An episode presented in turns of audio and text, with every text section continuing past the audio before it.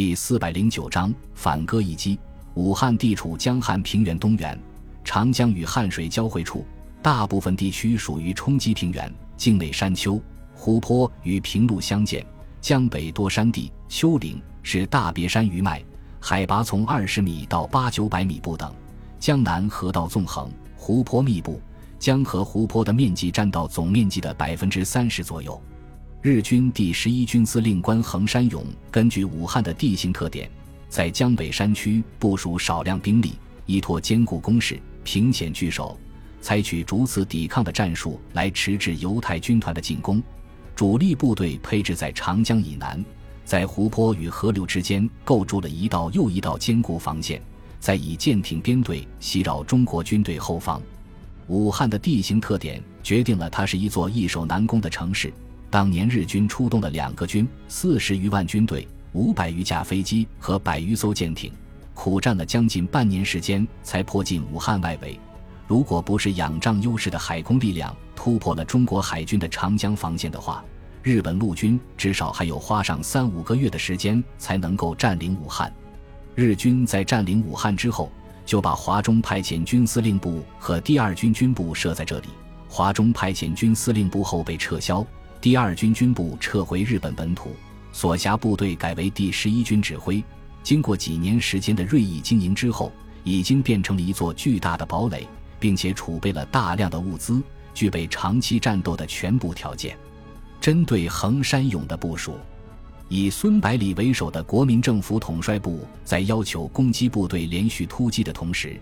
命令空军对市区的军事目标和长江航道进行不间断轰炸，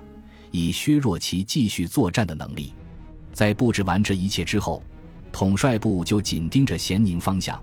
希望特种部队和王进哉能够直接摧毁日军的指挥中枢，加快战役进程。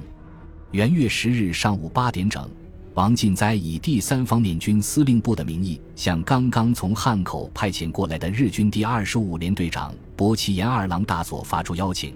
称在咸宁东南方向的通山地区发现小股国军在活动。要与他商议如何应付，百齐大佐不疑有他，当即带着十几名士兵驱车前往第三方面军司令部。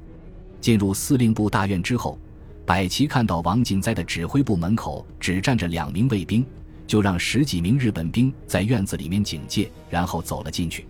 进门之后，百齐就闻到一股浓烈的酒味。尽管对王进在酗酒的事情早有耳闻，他还是忍不住皱了皱眉头。脸上露出不悦的神色，用生硬的中文说道：“王司令，咸宁是连接武汉和岳阳之间的重要据点，具有非常重要的战略价值。皇军把它交给你，是莫大的信任，你怎么能如此松懈呢？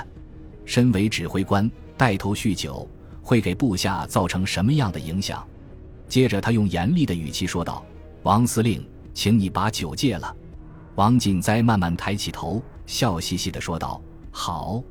既然大佐下了命令，那我老王就他妈的把酒戒了。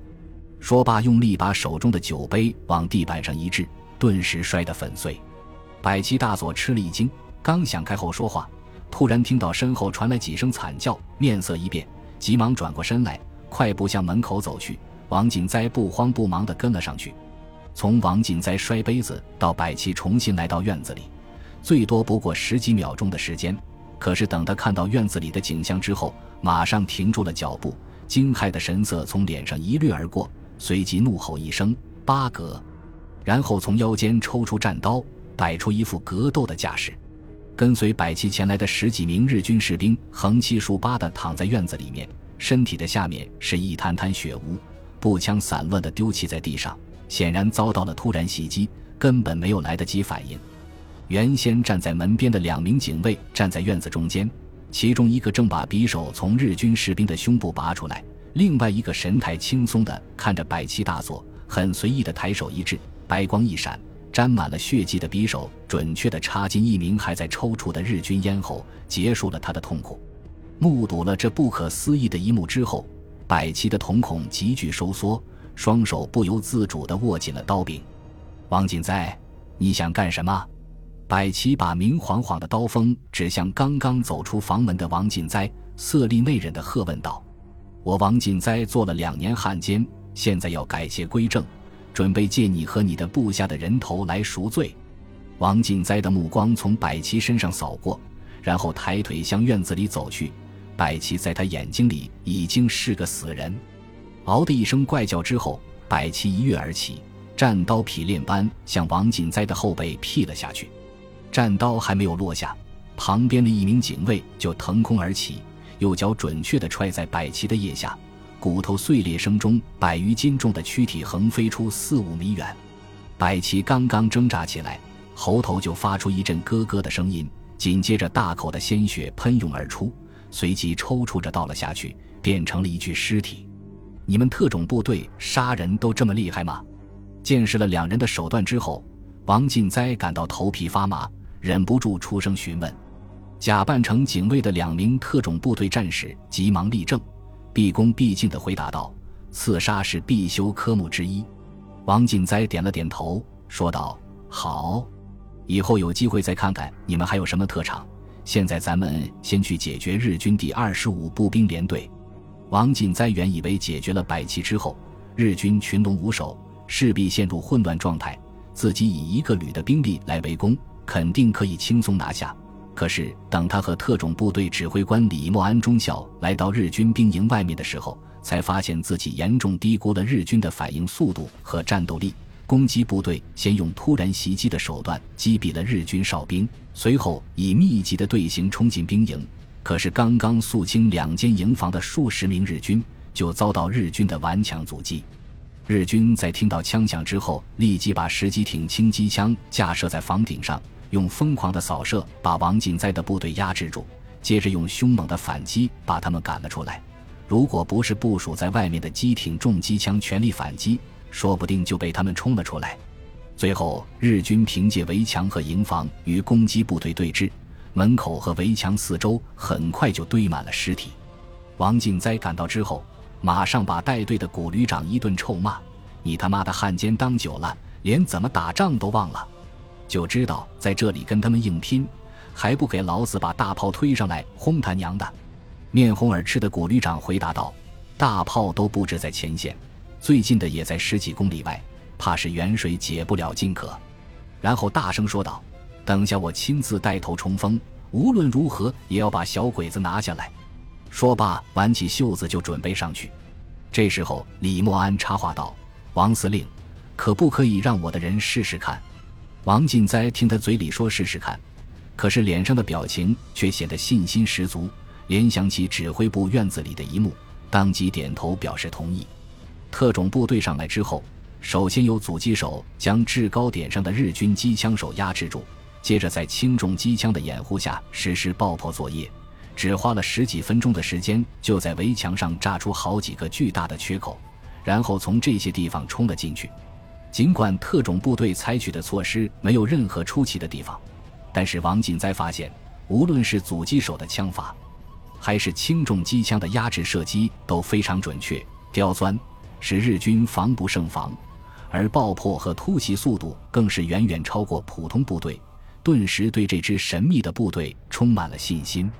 随后，王进哉的部队跟随特种部队蜂拥而上，痛打落水狗。经过两个小时的战斗之后，将日军第二十五步兵连队全歼。